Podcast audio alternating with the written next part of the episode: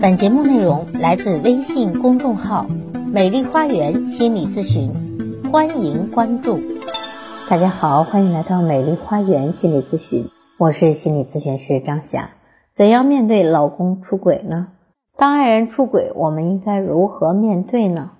要声明的是，我们讨论的话题只局限在那些想要挽救婚姻、挽回老公的朋友。如果你想离婚，也许律师能够给到你更好的建议。当知道老公出轨之后，如何面对？我们要避免以下的这几个误区。误区一：认为爱人出轨了，我是受害者啊。首先要摆脱的就是受害者心态。当婚姻出了第三者，我我们很容易把自己放在警察和无辜者的角色里，认为自己是受害者。事实上，当婚姻出了问题，你是有责任的，绝对不能被赦免，因为我们也要承担问题一半的责任。当悲剧发生时，我们倾向于把问题完全归咎于他人，这虽然会让我们好受一点，但其实是不理智的，也不利于解决问题。因为悲剧在于我们不肯先改变自己，适应已经变化的婚姻现状，就会让这段婚姻关系进入死循环，越来越糟糕。当爱人出轨之后，我们应该避免的第二个误区是认为第三者是恶魔。我们对第三者当然没有好感，但咒骂绝对解决不了问题。而且，当你贬低对手的时候，你也同时贬低了你自己。既然他如此不堪，为什么还能吸引你的爱人来打败你呢？第三者是一面镜子，它照出了你身上没有或者丧失的东西。这对你的爱人却是非常重要的。换一个角度来说，你甚至要以第三者为老师，因为他现在拥有了赢得你爱人的钥匙。来看第三个误区：赶走入侵者，我们的婚姻就可以恢复正常了。很多人把自己的婚姻不幸完全归咎于第三者，但即使没有第三者，其实你们的婚姻早就有问题了。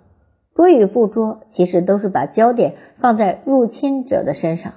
事实上，决定婚姻能否存续的关键，在于你们能否正视早已经在爱人出轨之前就已经存在的婚姻裂痕。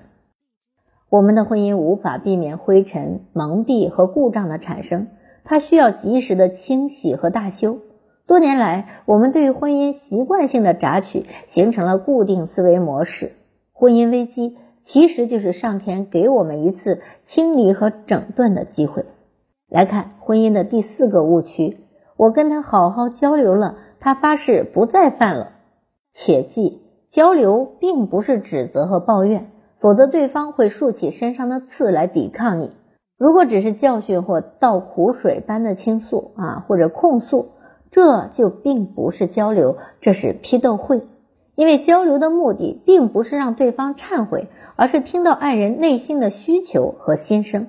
你需要了解他从那个女人身上到底得到了什么，而你能不能在婚姻中给他提供这些，这才是解决问题的关键。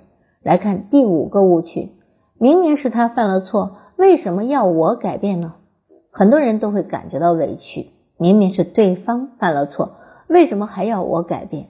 最先发生改变的往往是最强者。自然界的进化史告诉我们，最先改变者才能够生存和发展。在婚姻中同样也是如此，最先改变自己，就掌握了整个事情的主动权。第三者的出现，其实就是给我们重新审视婚姻现实的机会。爱人可以从你身上得到需要，比如倾诉、赞赏、安慰。如果你这些，都不能给到你的爱人，那么爱人就把这些心理需求都投注和转移到第三者身上了。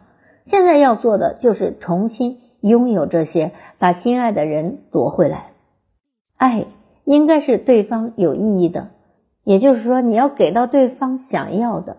即使全天下人都觉得你是贤妻良母，只要你的伴侣不认可你。你就并没有满足他的需求，你的存在感就是零，你们的爱情存款就是零，甚至就是伤害。失去的爱只能用爱来找回。来看第六个误区，我已经努力改变了，他也应该马上改变。如果你们十年的婚姻中有五年的生活是生活在战争中的，你想用一个星期让双方关系得到突飞猛进的发展，那简直是痴人说梦。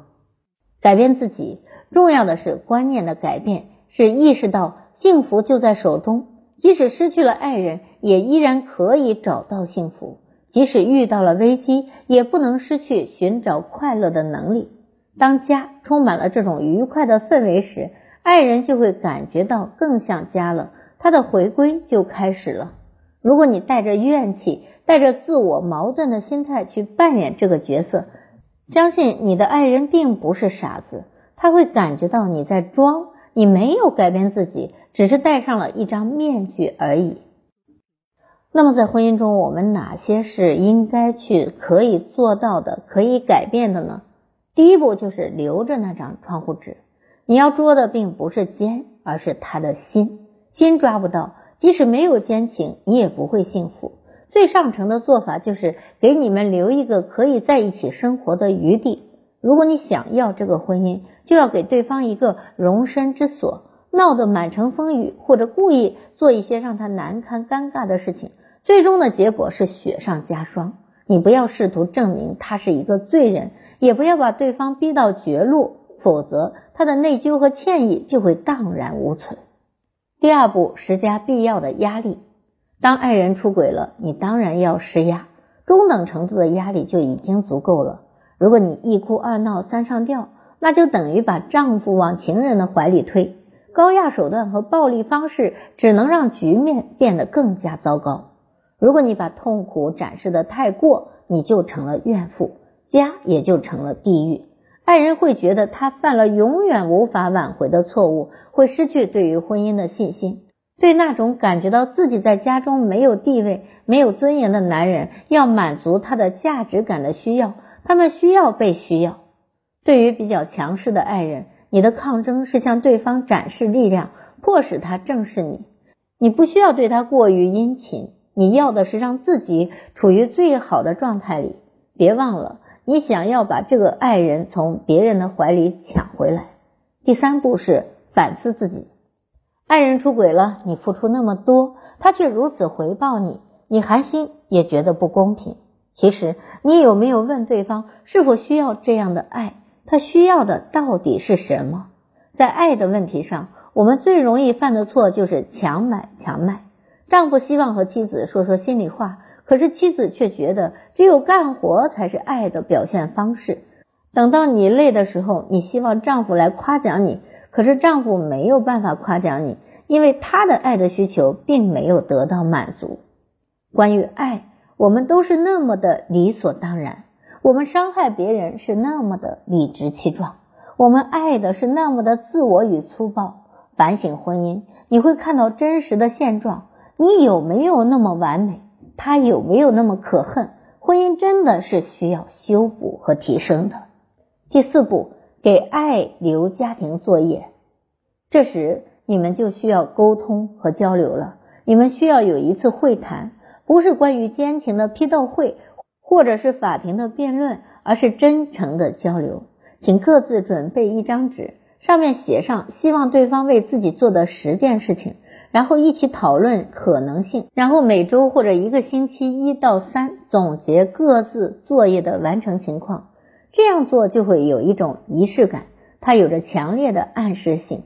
你们正在为挽救婚姻而共同努力，这样你们的注意力就会从互相指责转向有建设性的活动中。注意，这时要提出的要求是要具体的、积极可行的，遵循先易后难的原则。第五步。当爱回来的时候，请学会信任自己，信任而不是信赖。信任是一种平等，而信赖做是一种依赖和不能自主的乞求心态。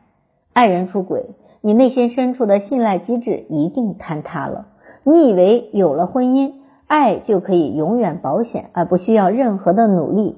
你现在不再敢信赖他了，因为他不符合你的信念了。婚姻需要一生一世的忠诚，而忠诚是建立在爱的基础上。你信任他，就是信任自己有能力，也愿意为婚姻继续努力。你不能确保爱人是否会再次出轨，但起码你可以相信你自己。第六步，当爱无法挽回，请放过自己，也放过他。我们用缘分来解释那些无法解释的东西，缘分会聚也会散。如果你们到最后都互相疲倦了，那么就请学会放手。害怕放手，其实都是在婚姻中失去自我的人。婚姻的破裂，有时反而能够让你找到重生的机会。好，我是心理咨询师张霞。如果您有任何心理情感的困惑，都可以咨询我。所有的听众朋友咨询都可以享受最高优惠。关注我，咨询我，帮您理清困惑，走向幸福。咱们下期节目再会。